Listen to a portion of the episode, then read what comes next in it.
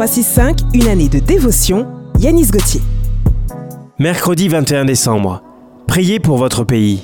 J'exhorte donc avant toute chose à faire des prières pour tous les hommes, pour les rois et pour tous ceux qui sont élevés en dignité, afin que nous menions une vie paisible et tranquille, en toute piété et honnêteté.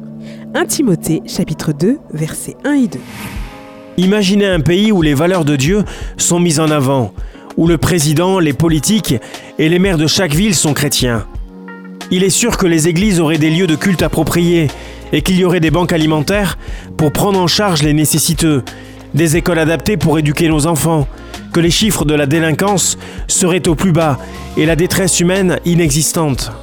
Pensez-vous qu'il soit possible de voir cela un jour?